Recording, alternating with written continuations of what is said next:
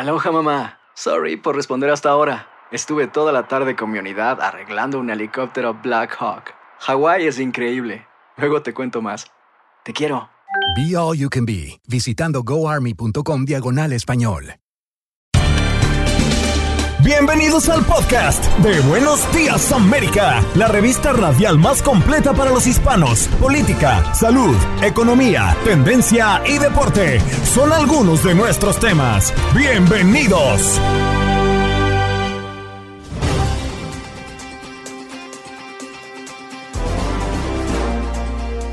Hoy en Buenos Días América conversamos con Carlos Carrasana de The Trevor's Project a propósito de la polémica que ha surgido en Florida por eh, propuesta para prohibir discusiones sobre comunidad LGBTQ en las escuelas. Gustavo Morales, tatuador, nos acompaña para hablar de los tatuajes. ¿Cuáles son los tatuajes que más piden el día de hoy? Las zonas que más duelen y si esto ha crecido más en tiempo de pandemia. Antonio Guillén, periodista de Univisión en Texas. La frontera sur de los Estados Unidos está viviendo una fuerte crisis por el cruce de inmigrantes al país. El secretario de Seguridad Nacional ha visitado la semana pasada algunos lugares, sobre todo para hablar con la patrulla fronteriza. ¿Qué situación se está presentando y las soluciones que están proponiendo? Gustavo Rivadeneira en nuestro contacto deportivo para hablar de la NFL, porque la mesa ya está servida de cara al Super Bowl del próximo domingo 13 de febrero. Y Rafael Nadal, que se convierte en el tenista con más gran slam en la historia, ahora ganando este abierto de Australia.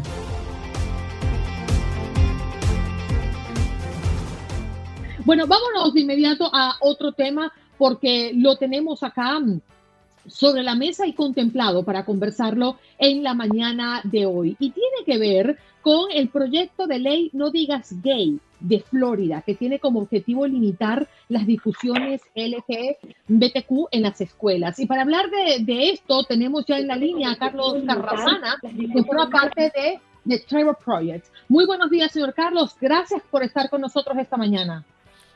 Muy buenos días. Bien, ¿qué significa esto que hoy está contemplando Florida como Estado? Los republicanos quieren prohibir las discusiones sobre orientación sexual o identidad de género en las escuelas con un proyecto de ley que según los activistas ponen en peligro a los niños y se hace eco de una ola anterior de leyes que buscaban también silenciar las conversaciones LGBTQ en las aulas. ¿Cómo usted digiere esto?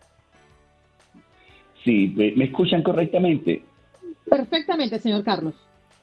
Sí, pues esta, esta ley prohibiría los debates sobre la educación sexual e identidad de género en las escuelas. Eh, efectivamente borraría la identidad, la historia y la cultura LGBTQ en los, en los jóvenes en el estado de Florida. Y también prohíbe a las escuelas adoptar cualquier clase de procedimiento que apoye al estudiante que requiera al personal del distrito escolar ocultar la información a los padres. En otras palabras, esto podría llevar a muchos de estos estudiantes a salir lo que llamamos del closet, a salir del armario de nuevo, después de todo lo que han hecho para validar sus identidades. Carlos, muy buenos días. Le saluda Juan Carlos Aguiar. Yo, yo quisiera ir un poco más allá de esta polémica alrededor de este proyecto de ley porque hay un tema que en lo personal me preocupa muchísimo y es que pareciera que cada vez vamos más hacia atrás en derechos que hemos adquirido a lo largo de los años. Ejemplo, lo que está pasando en este momento en la Florida, este proyecto que busca restringir eh, eh, derechos de la comunidad LGBTQ, pero también está pasando en otros estados con el derecho al aborto que se le había otorgado hace décadas atrás a las mujeres, está pasando con las comunidades negras que se les está restringiendo con proyectos de ley su derecho al voto libremente. ¿Por qué los seres humanos caemos en esa tendencia, en esa tentación de reprimir derechos que ya han sido conquistados con tanto esfuerzo, sacrificio y hasta dolor en muchas ocasiones? Sí, no, eh, muy, interesante. En este caso, sobre esta ley, um, yo diría que el énfasis ha sido que los padres tengan un control total sobre la educación de sus estudiantes, pero no tiene que ser una u otra. Por eso nosotros exhortamos a los padres que dejen que las escuelas tengan estas conversaciones con los estudiantes para crear un mejor ambiente escolar, para crear un mejor eh, estudiantil, estudiantado. Básicamente, dejar que las escuelas tengan estas conversaciones, dejar que los, maestros apoyen a, a, los estudiantes, no tiene que contradecir a la educación que los padres están otorgando a sus niños, a sus hijos en las casas. Yo creo que este énfasis en el control, en el individualismo, en vez de preocuparse por los derechos de todos los estudiantes en la escuela, es lo que está creando este conflicto. Señor Carlos, y, nos gustaría traer a la mesa también las palabras del Papa Francisco, que ha pedido a los padres que no condenen a un hijo que tenga una orientación sexual diferente, sino que lo acompañen y lo apoyen. ¿Qué pasa cuando esto no es así? ¿Qué pasa cuando un niño o una niña no puede mostrarse como se siente en su colegio, donde pasa tantas horas en el día, inclusive en su casa, porque sus padres también lo rechazan? ¿Cuál es el destino de ese niño o de esa niña? El destino desgraciadamente es muy triste. En nuestro estudio, en nuestra encuesta nacional, en el The Trevor Project, que lo acabamos de publicar en el, el 2021, encontró que más del 40% de los jóvenes LGBTQ consideraron seriamente intentar suicidarse en el último año. Ah, y esto incluye, eh, eh, incluye más de la mitad de los jóvenes que son transgéneros y no binarios. Estas acciones contra estos estudiantes crean un problema con su salud mental increíble y está en nuestras manos disminuir el sufrimiento de todos estos niños. Con respecto al comentario del Papa, pues este ha sido su último gesto de acercamiento a la comunidad LGBTQ, que durante mucho tiempo ha sido marginada. Y el Papa está exhortando a los padres a que apoyen a sus jóvenes LGBTQ, que no, que no los condenen, que les brinden apoyo, que porque ellos juegan un papel muy importante en la vida de estos muchachos. Carlos, y cuando se dan estas situaciones lamentables de menores queriéndose suicidar porque no les aceptan su condición, ¿Qué tan responsables somos los padres? Entendiendo que creo yo como padre que está en nosotros hacerles sentir que los queremos, que los respetamos, pero sobre todo que los protegemos. No, exacto. Es, y la verdad que el suicidio entre los jóvenes en nuestro país y definitivamente en nuestros jóvenes que se identifican como LGBTQ es una epidemia. Y nosotros como padres tenemos que hacer todo lo que podamos por, para asegurarnos que estos muchachos se sienten validados, que sus identidades no están siendo borradas. Así que está en nuestras manos poder contribuir por la salud mental y el crecimiento saludable de estos, de estos jóvenes que van a contribuir a la sociedad cuando, crezcan. Así que sí, yo creo que en, muchas áreas hay, pasos positivos, como vimos el mensaje del Papa, y, y, como usted dijo, también hay muchas áreas que estamos yendo del otro, a la otra dirección, lo cual es, lo cual es triste. Así que exhortamos a todos en el estado de Florida que, que mantengan eh, vigilancia por esta ley y que hagan su abogacía para asegurarnos que esta ley no pase, porque la verdad que sería muy triste eliminar toda clase de conversación sobre identidad LGBTQ en las escuelas. Señor Carlos, muchísimas gracias por estar esta mañana con nosotros y compartir su opinión. Es muy importante para nuestra comunidad. Muchas gracias por la oportunidad.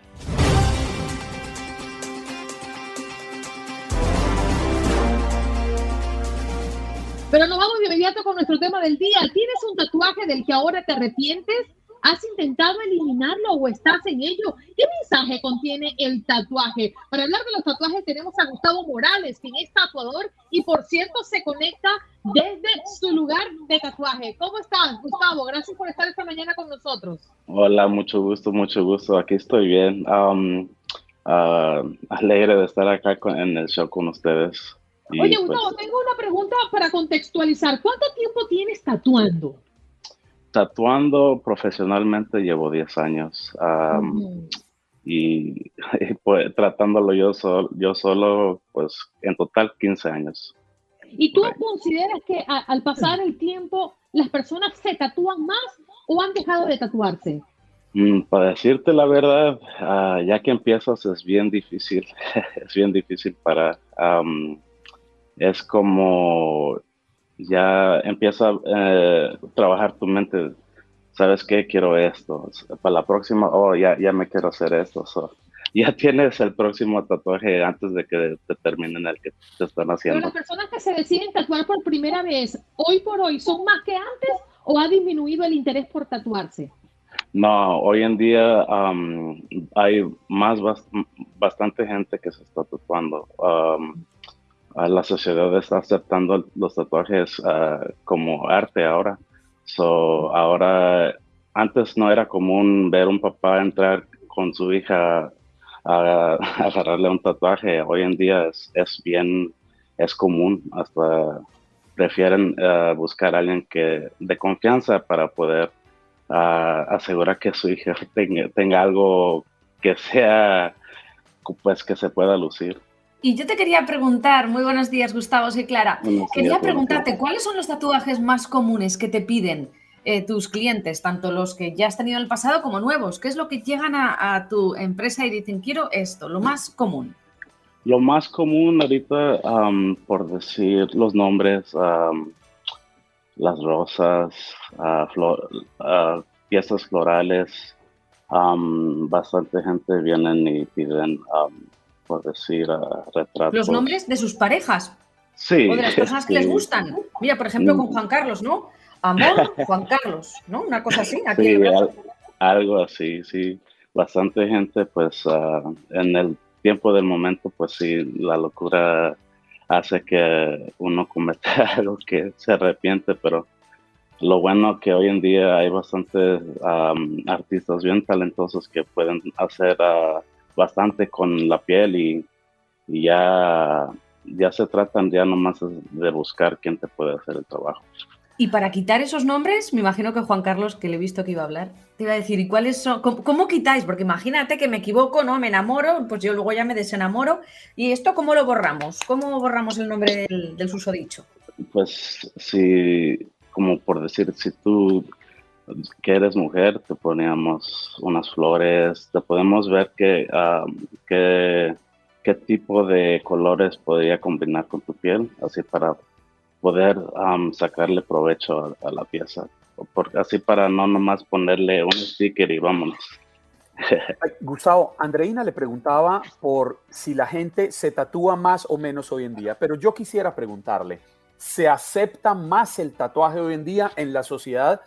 Porque yo siempre me he quedado con la percepción y ha sido una discusión con mis hijos, reconociendo que yo también tengo un tatuaje, pero lo tengo escondido, que la sociedad señala al que tiene muchos tatuajes, que se crean estigmas y no lo ven bien porque lo asocian con la pandilla, lo asocian con la delincuencia. ¿La sociedad está aceptando más o seguimos teniendo esos tabús alrededor del tatuaje? Ah, para decirte la verdad, ya se está aceptando un poco más.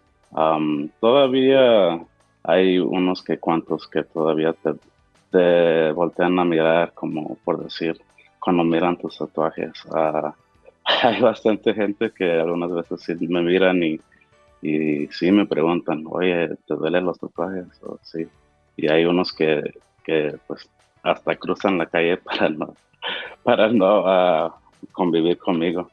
Y, pero esto depende de, de, la persona, ¿verdad? yo digo que tienes que llegar a conocer a alguien antes de juzgarlo. Uh, hoy en día... Que la, apariencia no es lo que hace a la persona. Ándale, ándale. Pero fíjate que qué interesante lo que te pregunta Juan Carlos, porque mm, por lo menos en lugares públicos en Japón, eh, los que puede una persona verse complicada, ¿no? Por ejemplo, hay un caso que recuerdo mucho de una española que visitó un, un sauna en Japón y cuando entró unas personas le dijeron, usted no puede entrar aquí porque tiene un tatuaje y las tuvieron que sacar. Por ejemplo, hay lugares como en Tailandia, eh, hay muchísimas tiendas de tatuaje, por supuesto. En 2011 entró en vigor una ley para que no se pudieran tatuar imágenes de Buda a los turistas. Eh, es decir, el tema de los tatuajes son muy polémicos, ¿no? En algunos lugares del, mundo, sabemos que en este país no, pero eh, ¿te ha pasado que te llegue un cliente y te diga, mire, este es el tatuaje que la empresa donde yo trabajo me está exigiendo ponerme? en esta mañana, por cierto, un oyente nos dijo que para ingresar a trabajar en un circo le pedía que se tatuara una carpa pequeña y él decidió no colocárselo, ¿no? Pero eh, cosas así te han pasado en, tu, en tu vida de tatuaje. Sí, fíjate, sí, fíjate eh, que sí. han visto casos a donde sí uh, viene gente y sabes que ah, tengo este trabajo y um, nomás puedo agarrarlos y me agarro el tatuaje. Y um,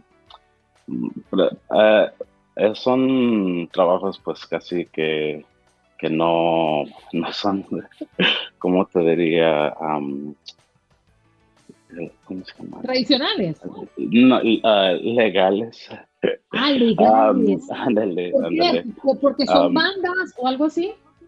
No, por decir, cuando trabajaba en un walking shop, que por decir, como cualquier persona puede llegar a tatuarse, um, llegaban mucha gente como que, que andaban como en la prostitución y todo eso.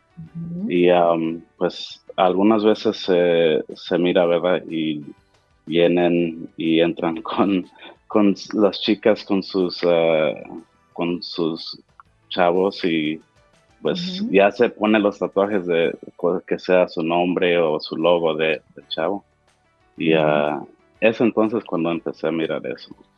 Gustavo, quizás a uno, le, que alguien que esté escuchando este programa diga, hombre, ya se está volviendo tan normal que quiero hacerme un tatuaje, pero un tatuaje implica una serie de riesgos mínimos, pero los hay. Por ejemplo, una aguja eh, que, que hayan usado en otra persona y la otra persona está enferma. Lo que le quiero preguntar es cómo identificar el sitio indicado para hacerse los tatuajes, que cumpla con todas las normas de salud para garantizar precisamente la seguridad de la persona que se quiere tatuar. ¿Cómo lo reconocemos? Ok, por uno, siempre tienes que reconocer qué tan limpio está el lugar. igual también tienes que buscar a dónde colocan sus agujas porque ya después de usar las agujas ya no se puede volver a usar.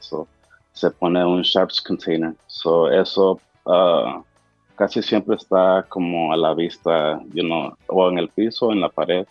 Um, en diferentes lugares uh, es, es, diferente, pero casi la mayoría de la vez lo vas a mirar a, la vista. Sí, y ustedes deben estar certificados. Disculpe.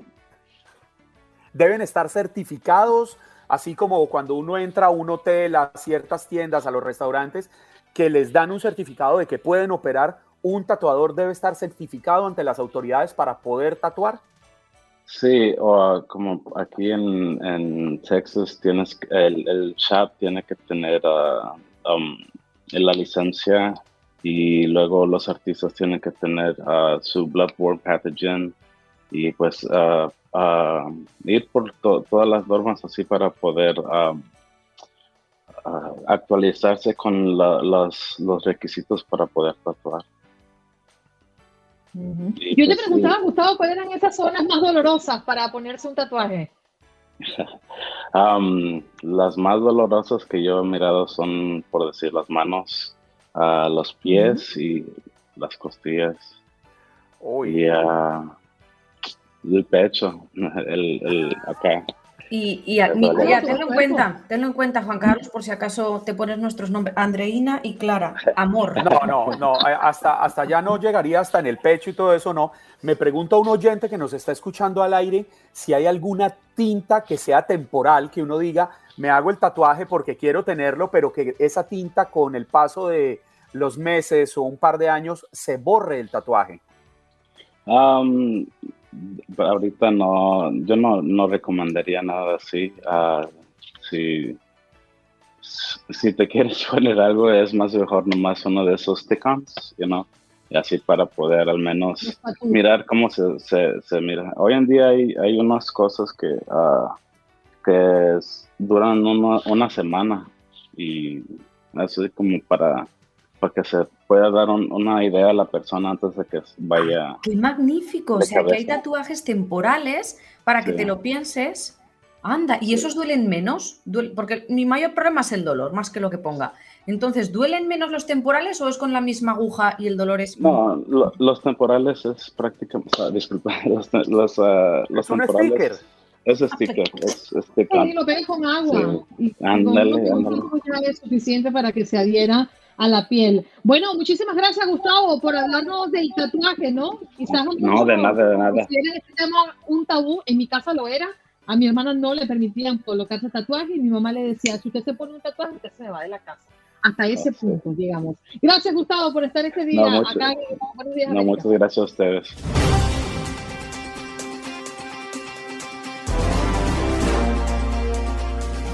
Bueno, nos vamos de inmediato a darle la bienvenida a Antonio Guillén, periodista de Univisión desde Texas. Qué placer tenerlo, querido amigo. Muy buenos días. Andreina, Juan Carlos, Clara, muchísimas gracias por la invitación. Un placer estar con ustedes como siempre. Recuerdo, Andreina, exactamente ese viaje a cubrir, ayudar a los, a los colegas allá de Miami, eh, la cobertura de este huracán y sí, eh, pregunté dónde está Andreina, porque yo sabía que no iba a estar ahí, Andreina. Yo iba a andar afuera cubriendo todo esto, que antes de irme quiero ir para allá. Y ahí, afortunadamente, te ubiqué, te encontré, nos tomamos ahí la foto y pum, para afuera. Me fui, ya no volví a verte. Y a, Juan Carlos, a Juan Carlos exactamente, estuvimos ahí en Ciudad Acuña. Estábamos los parados justo a, a un lado del río viendo aquel acontecimiento histórico migratorio, estamos viendo a miles y miles de migrantes haitianos eh, pasándose de un lado para otro. Ahí platicamos precisamente eh, lo que estábamos eh, viendo, de lo que estábamos siendo testigos. Y bueno, pues este, hoy nos volvemos a reencontrar. Y bueno, pues ahora tengo el agradísimo placer de, de conocer a, a, la nueva integrante del equipo de ustedes, a, a Clara. Saludos, Clara. Muchísimas gracias, saludos, encantada de conocerte, aunque sea de forma virtual, he oído maravillas de ti, así, que bueno, bienvenido y gracias.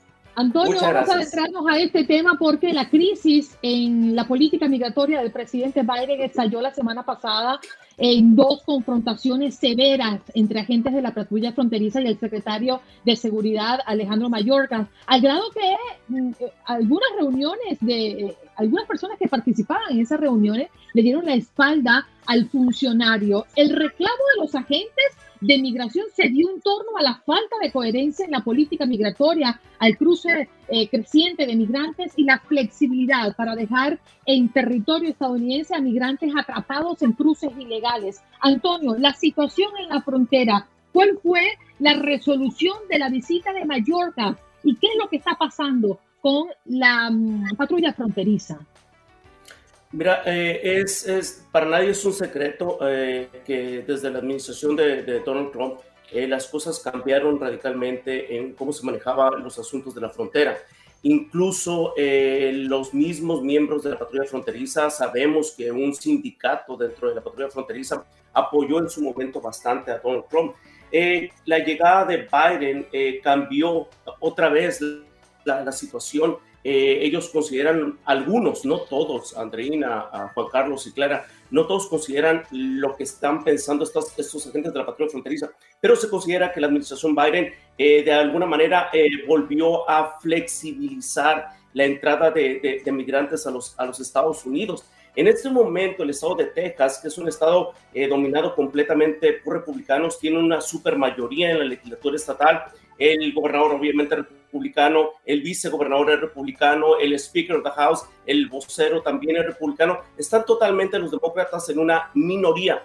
Quiere decir esto que el estado de Texas es el estado que más está siendo esa piedrita en el zapato de la administración Biden en este momento con varias demandas. Una de ellas, por ejemplo, eh, obligó a la administración de Joe Biden, el estado de Texas, a el llamado programa Queda México, había cancelado la administración de, de, Joe Biden. Eh, eh, el Quédate en México está otra vez en vigor como una eh, política iniciada por Trump, detenida por Biden, pero nuevamente reiniciada por una demanda hecha por el partido, los, los republicanos del estado de Texas. En este momento, los republicanos de Texas también están demandando, pusieron otra demanda en contra de la administración Biden que tiene que ver con la reunificación de niños centroamericanos en su mayoría con padres o tutores. Eso estaba ya, eh, eso fue implementado en el 2014 por la administración de,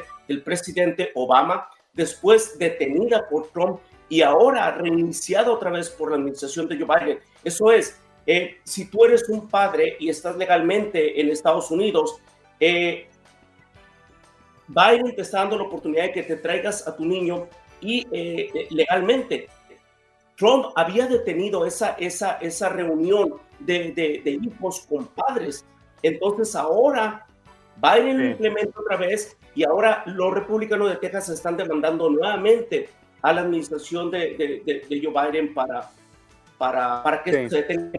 También una cosa muy importante, fue durante la administración de Donald Trump, republicana, que se detuvo el hecho de que los uh, Dreamers, los únicos Dreamers que están dentro del programa son los que están y ya no hay nuevos Dreamers. ¿Por qué? Porque Trump detuvo el hecho de que se pudieran aplicar eh, peticiones nuevamente. Eso lo detuvo eh, los republicanos. Entonces ya van tres cosas muy importantes. Ahora, en torno a lo de la patrulla fronteriza, es cierto, hay grupos dentro de la patrulla fronteriza que están alineados con el, eh, lo que fue eh, la política de Donald Trump y están en un conflicto directo con la administración eh, del presidente Biden. Obviamente, obviamente en contra de lo que está determinando Alejandro Mayorkas. Antonio, el propio Alejandro Mallorca se reunió la semana pasada con varios jefes de la patrulla fronteriza en esta zona, en esta amplísima frontera sur, y lo que buscaba era subsanar un malestar que hay porque dicen que la patrulla fronteriza estaría al borde del colapso, saturada de trabajo, con falta de más integrantes, con falta de tecnología que le permita hacer su trabajo para controlar precisamente esta realidad. Desde la percepción de ustedes, los periodistas en el campo, sí es una realidad que la patrulla fronteriza se está quedando sin margen de acción para poder controlar el flujo, migratorio? Sí, te voy a decir por qué. Tú viste exactamente, tú fuiste testigo de lo siguiente, Juan Carlos. Estamos hablando de 15 mil personas en una área eh, confinada, eh, tú lo viste, pero los 15 mil que estaban ahí, eh, eso era una cosa. Todos los días, yo acabo de regresar a la frontera la semana pasada Tú vas a la frontera, tú vas al río y siguen pasando personas. Aquí, aquí, aquí. Si llegan los patrulleros aquí, las, personas se caminan dos millas hacia un lado y se vuelven a pasar. Eh, las ciudades como fronterizas, como Ciudad Acuña, en la cual estuviste tú, y Piedras Negras, que están a una hora aproximadamente separadas, son un constante llegar de personas eh, de otros países. Ahora recordemos lo siguiente, ya no son solamente personas centroamericanas, ya de los mexicanos ni se habla, del cruce de mexicanos, ya ni siquiera los mexicanos que antes eran era el, el, el, el, de la mayoría. Ya, exacto, ya ni de mexicanos se habla. Hay eh, miles de venezolanos. Yo me he encontrado familias enteras venezolanas. Yo hice un, reportaje donde pude yo tomar videos de la familia de venezolanos con sus niños pidiendo ayuda eh, porque eh, decían que se estaban ahogando. Recordamos hace unas par de semanas el caso terrible de la niña Victoria Lugo, venezolana de 17 años, se le, se le suelta a su madre. Entonces, eh, eh, eh, para contestarte, sí, yo veo que en la cantidad de personas pasando la frontera, con casi 2.000 millas de frontera, es, es increíble en estos momentos. O sea, los números no mienten. ¿Sabes qué? Que me parece que estás sorprendido y si tú estás sorprendido teniendo tanto tiempo cubriendo esta zona, viviendo en Texas, podemos decir que es un fracaso la estrategia migratoria del presidente Biden. El fracaso, el fracaso en esto es, ok, vamos a partir de lo siguiente. el, el, el, flujo migratorio siempre ha ocurrido. Nunca han dejado de pasar personas a Estados Unidos, nunca. Siempre han estado ocurriendo a través de los años. En, en los de cinco años para acá, de cinco o seis años para acá, de repente nos despertamos con una realidad de miles, no solamente mexicanos, miles de personas de Centroamérica y de Sudamérica y ahora de eh, Haití y también de yo me, he encontrado personas de Senegal, de África, están pasando, o sea, de la noche a la mañana se multiplicó exponencialmente esta situación. La patrulla fronteriza y las autoridades que cuidan la frontera no están preparadas para enfrentar una situación. En tu casa tú puedes dejar entrar a una persona todos los días, todos los días, ok, está bien, la, la, metes a tu casa y la sacas por el patio de atrás. ¿Qué pasa en el momento que enfrente de tu casa, de dos, tres o de diez, de repente tienes a 500 o a 1000 personas? ¿Cómo vas a enfrentar eso con los recursos que tienes en ese momento? Es imposible, no te vas a dar abasto, es imposible. Entonces, eh, de qué es cierto de que no tienen recursos personales, botas underground, como ellos les dicen, es cierto, no hay, no hay. Ahora, lo, lo más idóneo sería, como dicen algunos congresistas, entre ellos un congresista demócrata que ahorita está en cierto tipo de problemas con el FBI, Henry, Henry eh, Cuellar, él dice, vamos a invertir en tecnología, en sensores, en cosas que, no que, que puedan ser un, un, un, freno. Eh, un eh, muro, el famoso muro, pero digital. Exacto. Tecnológico. Exacto. O sea, ponle, ponle tecnología a la situación. Eh, pero claro, yo lo que considero, Antonio, es que la estructura física tiene que estar acompañada de, de, las leyes, ¿no? Porque al final de cuentas sabemos que la inmigración y lo estamos faltando con nuestros propios ojos. Claro, no hay personal eh, suficiente en las fronteras para poder contener esa inmigración, pero también debemos considerar qué dicen las leyes, qué es permitido y lo que no es permitido. Claro, claro. Eh, eh, las leyes, empecemos por, y, dejándonos totalmente de, de, de dónde somos o quiénes somos, si estamos o no estamos. Las leyes migratorias especifican que una persona no puede entrar sin documentos a este país esa es la ley. Si empiezan a aplicarse la ley como debe de ser, entonces no entra nadie en Reina. ¿Por qué? Porque no tienes con qué entrar. Ahora, en el lado humano se, se, recoge a personas. El país eh, tradicionalmente ha recogido a personas, tanto en el lado de Nueva York, cuando empiezan a llegar las personas de Europa, como del lado sur, cuando empiezan a implementar el programa Aceros en los años 50 para que los mexicanos vengan, eh, tengan trabajo, recojan cosechas, etcétera. De repente esto se transforma totalmente en algo que no existía antes. Es un fenómeno social humano porque el mundo está como está. Nosotros y hay que considerar también, Antonio, el, tiempo se me acaba, que hay países que se están sumando al interés de inmigrar como sea como es mi país. Nosotros no veíamos la cantidad de venezolanos pasando por esas necesidades que está pasando. ¿Por qué? Porque, bueno, ya vemos la crisis que se vive en Venezuela, como otros países. Él es Antonio claro. desde Texas. Ya volvemos. Estás escuchando el podcast de Buenos Días América, la revista radial más completa para los hispanos. Escúchanos en las diferentes plataformas: Euforia, Spotify, TuneIn y iHeartRadio. Tu DN Radio. Vivimos tu pasión.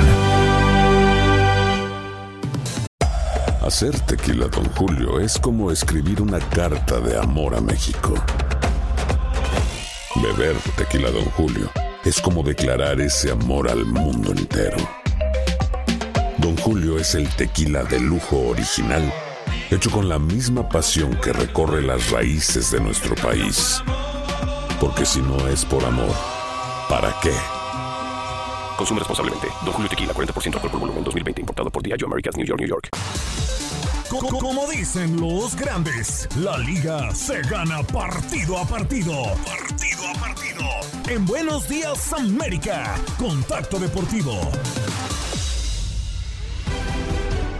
¡Ay, ay, ay! Ya llegó Gustavo Rivadeneira para este Contacto Deportivo. No lo puedo creer, los Rams vencieron a 49ers y estarán jugando el Super Bowl inédito en casa ante Bengals. Oye, Gus, eh, fue un juego de infarto.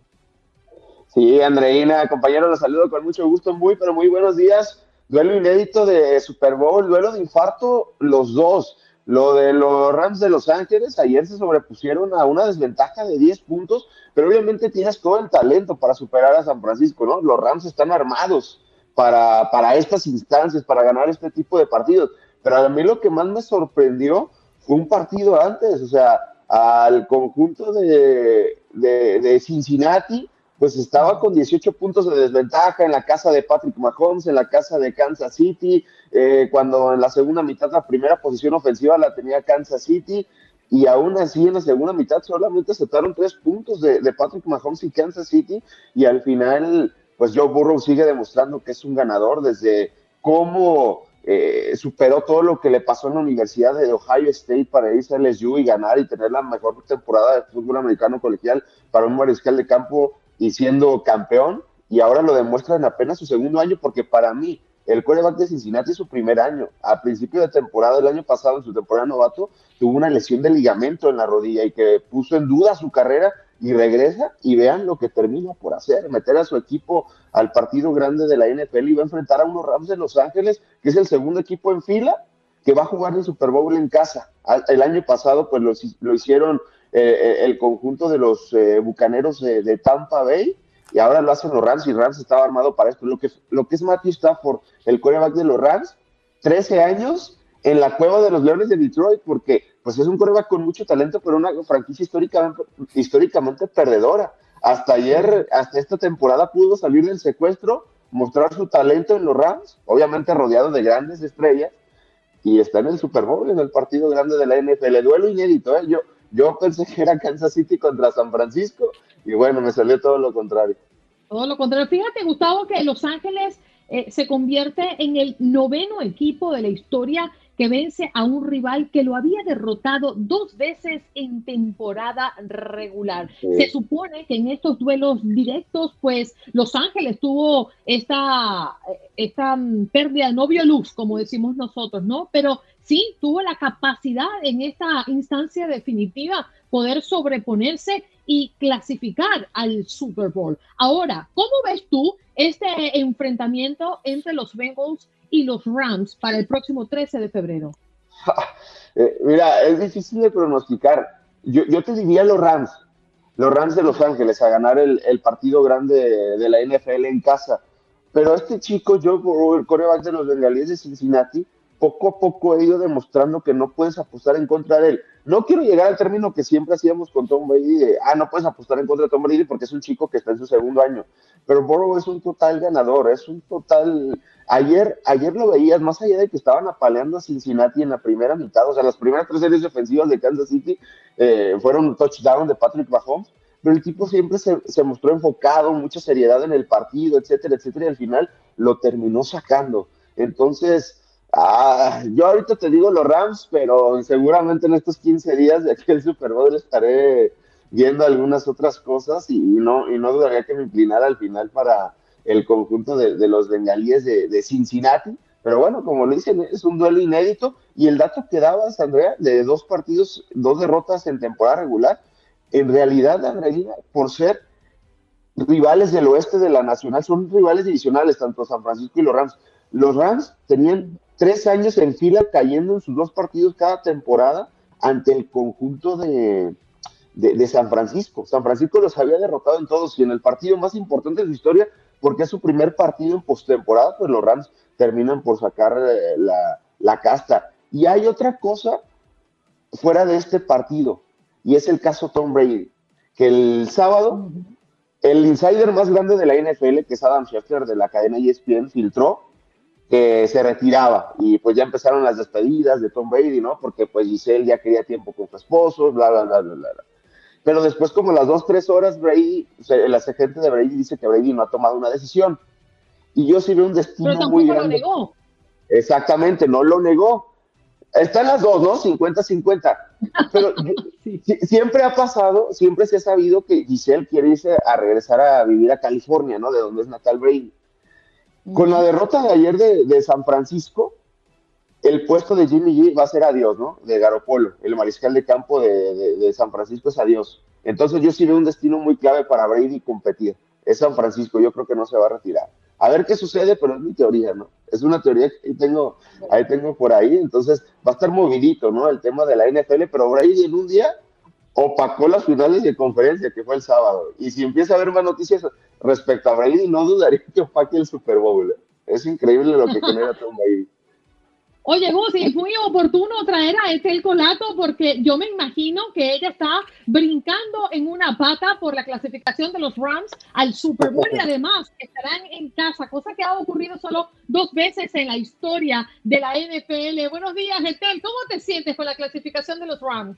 Buenos días, Andreina, Clara, Juan Carlos y este, a nuestro experto de, los emparrillados. Imagínense ustedes acá eh, ha sido felicidad total. Es impresionante. En 2019 Rams este, fue al, Super Bowl eh, siendo de acá de Los Ángeles, una franquicia de Los Ángeles, justamente contra los Patriotas de Nueva Inglaterra, pero ahora este, de verdad que es impresionante porque recuérdense ustedes que, que tuvieron que remontar ese marcador cuando creíamos que ya San Francisco, que ya los de la Bahía celebraban, este, sucedió este, este gol de campo al final, que, que, fue el que le dio la victoria, y luego cuando interceptan a, a GBG, así es que la locura total, explotó. Acá ya la ciudad se prepara para recibir ese, el magno evento el próximo 13 de febrero, así es que todo, aquí todo es Jimmy, eh, todo es Strafford, Matthew Strafford.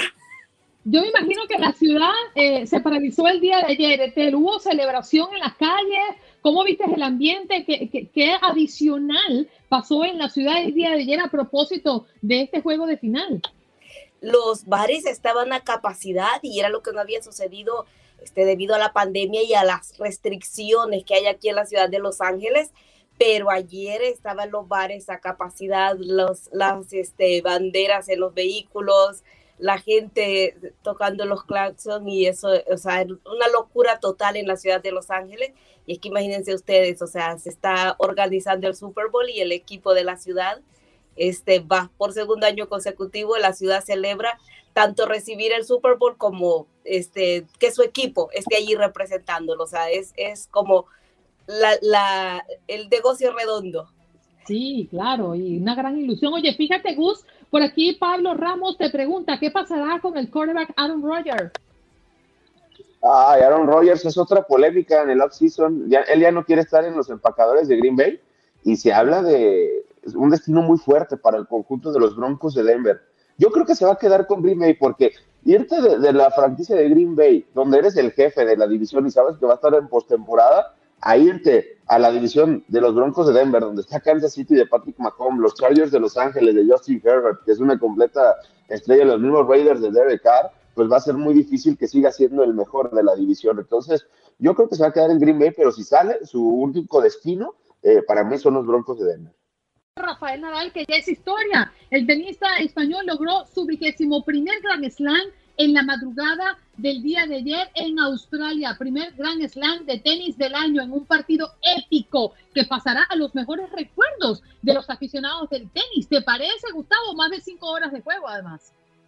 Increíble lo de, lo de Rafael Nadal. Hace cuatro meses tenía una lesión de, de rodilla Rafa Nadal y ahora pues termina por consagrarse del, del, Australian Open y estaba dos sets abajo ante Daniel Medvedev, el ruso, que bueno, de ganar ayer hubiese terminado siendo el número uno del mundo por la no participación de Novak Djokovic. Pero bueno, Rafael Nadal tiene 21 Grand Slams y lo que se viene para él es Roland Garros, la competición que más domina, la arcilla el polvo de ladrillo. Entonces, en una de esas podría hasta separarse a dos Grand Slam de Roger Federer y, y Djokovic, dependiendo qué pase con Novak Djokovic si lo dejan jugar en Francia en el, en el mes de mayo. Ya el año pasado Djokovic le ganó a Rafael Nadal en, en la arcilla, en Roland Garros, pero por el momento es el momento de Rafa Nadal, el mejor deportista en la historia de España, así es catalogado, es impresionante lo que está haciendo eh, Rafael Nadal. Ayer estaba dos sets abajo y en el tercer set estuvo 40-0 en un juego Daniel Medvedev y logró recuperarse ahí Rafa Nadal y ahí mentalmente ya no se supo eh, levantar el ruso Daniel Medvedev, que es muy joven, ¿no? 25 años de edad, pero enhorabuena para Rafa Nadal, espectacular lo que termina eh, por hacer, la, fuerza mental que tiene, lo reitero, hace cuatro meses estaba con una lesión de rodilla, lesión de rodilla Rafael Nadal, y ahora pues sí, también hay que decirlo, no tuvo el camino entre comillas libre, porque no es fácil ganar este tipo de torneos, pero no tuvo el número de uno del mundo y el que era el gran favorito como lo es eh, Novak Djokovic, ¿no? Por el tema de vacunación, por muchos temas. Ojalá pueda estar Djokovic para el mes de mayo, ¿no? Roland Garros y, se vea una competición entre Rafa Nadal y, y Novak Djokovic, que en estos momentos son los más grandes en, en, actividad, porque Roger Federer, que para muchos es el mejor de todos los tiempos, todavía está lesionado y yo creo que se va a guardar para agosto, ¿no? Eh, y competir en Wimbledon. Pero por el momento, Andreina, compañeros, el momento es de Rafa Nadal. ¿Ustedes vieron la portada de la revista Marca? Sí. sí. impresionante. Rafael Nadal de rodillas, con sus manos cubriéndose la cara y un letrero que dice, cuando te digan que algo es imposible, piensa en Rafa. Yo me quedo con eso y con el mensaje que le envió eh, Federer a Rafael Nadal que dice, a mi amigo y gran rival, felicitaciones de corazón por ser el primero en ganar 21 títulos de Grand Slam. Hace unos meses bromeábamos con que ambos estábamos en muletas. Nunca subestimen a un gran campeón. Estoy orgulloso de compartir contigo esta era, Roger Federer. También Djokovic le mandó un mensaje, pero es que nadie quiere a Djokovic, pero, pero Djokovic... No, no, no lo he visto. ¿Cuál fue el mensaje de Djokovic? No, el mensaje de Djokovic está en su Instagram y muy parecido al de Roger Federer. Y es que, más allá de que todos tengan sus personalidades diferentes, para mí los tenistas son los mejores deportistas del planeta, porque estás tú solo, no hay, no hay como en el fútbol que un delantero te pueda sacar las papas del juego, un portero en el americano, eres tú solo y ayer Rafa Nadal estaba solo contra el mundo, solo contra el mundo y se logró superar. Para mí estos tres tipos están fuera de serie, Federer, Nadal y Djokovic. Para mí son mi admiración para estos tres. Y más allá, y, más allá el respeto que se tiene entre los tres. Obviamente va a haber rencillas y, y lo que sea, ¿no? Por los egos. Pero los tres deportivamente se tienen un respeto increíble. Sí, se combinan dos cosas importantes para mí. Eh, un número uno, lo que comentaba Gustavo en el inicio de nuestra conversación, la lesión que apenas hace cuatro meses tenía Rafael Nadal, que inclusive se hablaba y se especulaba de su retiro, porque era muy grave lo que ha ocurrido, lo que es muy grave. Y ahora eh, gana un gran slam que no es de sus favoritos, porque bien lo decía, es el rey de la tierra batida y Australia es la segunda vez que la gana, así que no es su, espacio favorito. Así que yo creo que es un gran esfuerzo lo que ha hecho Rafael Nadal y para él todos los méritos. El tiempo se nos agotó, Gustavo. Gracias por estar con nosotros esta mañana. Abrazo, buenos días y que tengan un inicio, un bonito inicio de semana. César Procel con la noticia de que el equipo menor de los Astros oficialmente se llama Space Cowboys. Así es, buenos días a todos. Eh, oficialmente, este sábado, el equipo de Sugarland, anteriormente conocido como los Skitters o los Mosquitos, cambiaron su nombre a los Space Cowboys. Lo que sorprendió, creo que a la gente del estadio ahí en el Constellation Park, en el área de Sugarland, fue que había 5.000 aficionados por lo menos ya en fila para, para, recibir el nuevo equipo y la presentación oficial. Obviamente tuvieron la oportunidad de comprar sus nuevos, eh, nuevos camisetas con el nuevo logotipo. No sé si les gusta el logotipo, es un astronauta con un, eh, con una, un sombrero vaquero, se ven las estrellas reflejadas. Y acuérdense que en las ligas menores de béisbol siempre utilizan nombres diferentes, por decirlo de esa manera, para, este, para presentar a los equipos. Lo hacen de manera divertida y, se espera que sea una buena temporada y que jale mucha gente a esta zona de Houston para principalmente ayudar a la economía en el suroeste de la ciudad. El, nada más como dato, el Constellation Park o el estadio donde están los, eh, el equipo de los Space Cowboys está como a 22 millas del estadio donde juegan los Astros de Houston, que próximamente ya tendrán eh, juegos de preparación entre los eh, Space Cowboys y los Astros de Houston para irse preparando para la temporada que ya se acerca el Spring Training. Ya esperemos que esta huelga termine pronto, llegue a un acuerdo la Asociación de Jugadores y eh, tengamos más noticias sobre las ligas mayores de béisbol. Pero así las cosas, oye, me comentaron que en la Florida hacía tanto frío el fin de semana que las iguanas caían de los árboles. Caían de los árboles, es impresionante César. Las iguanas, pues como muchos saben, son de sangre fría y cuando hace mucho frío, cuando la temperatura baja, ellas están agarradas del árbol y simplemente entran en un estado de hibernación y ¡pum! caen. Oye, ¿no, seremos iguanas algunos de nosotros? Yo no he caído, pero estoy a punto. Está helando hoy aquí en la Yo lo decía por la sangre fría. Las dos eh, damas que nos acompañan, no lo dudes, César. Oye, y nada más para agregar, no sé cuánto tiempo nos queda, nada más para agregar, eh, bueno, ahí les envié también el video de la presentación de los, de los Face Cowboys, por si quieren compartirlo en, el, en la página de Buenos Días América. Eh, también la situación de Deshaun Watson, el quarterback de los Texans. Ya se supone que llevan tres entrevistas oficiales los abogados del jugador con, testigos, por decirlo de esa manera, sobre esta situación del acoso sexual de las masajistas, incluyendo la semana pasada entrevistaron ya a la, a la encargada, por decirlo así, de, de hacerle las citas con estas terapeutas. Y se dice que unas de las preguntas son muy raras, pero le, preguntan, ¿es cierto que Deshaun Watson tenía un fetiche con, eh, para con seducir a terapeutas eh, de masajes? Entonces, eh, la situación está muy rara, pero ya van por lo menos tres entrevistadas y esperemos que lleguen a algún acuerdo muy pronto para que ya o lo dejen ir o a ver qué pasa con la carrera de Deshaun Watson. Wow, eso está duro, ¿no? no me hago masajes. Ha sido muy, muy polémico y muy comentado. Oye, nos enganchamos contigo en un ratito nada más. Así es, enganchados a partir de las 10 de la mañana hora centro en la 93.3 FM en Houston y a través de la aplicación de Euforia en todas las plataformas. Bueno, muchas gracias César. Feliz día para ti. Cuídate. Gracias, cuídense. Gracias por acompañarnos en nuestro podcast. Buenos días América. Y recuerda que también puedes seguirnos en nuestras redes sociales. Buenos días AM en Facebook y en Instagram. Arroba Buenos días América. AM. Nos escuchamos en la próxima. Hay gente a la que le encanta el McCrispy y hay gente que nunca ha probado el McCrispy. Pero todavía no conocemos a nadie que lo haya probado y no le guste. Para pa pa pa.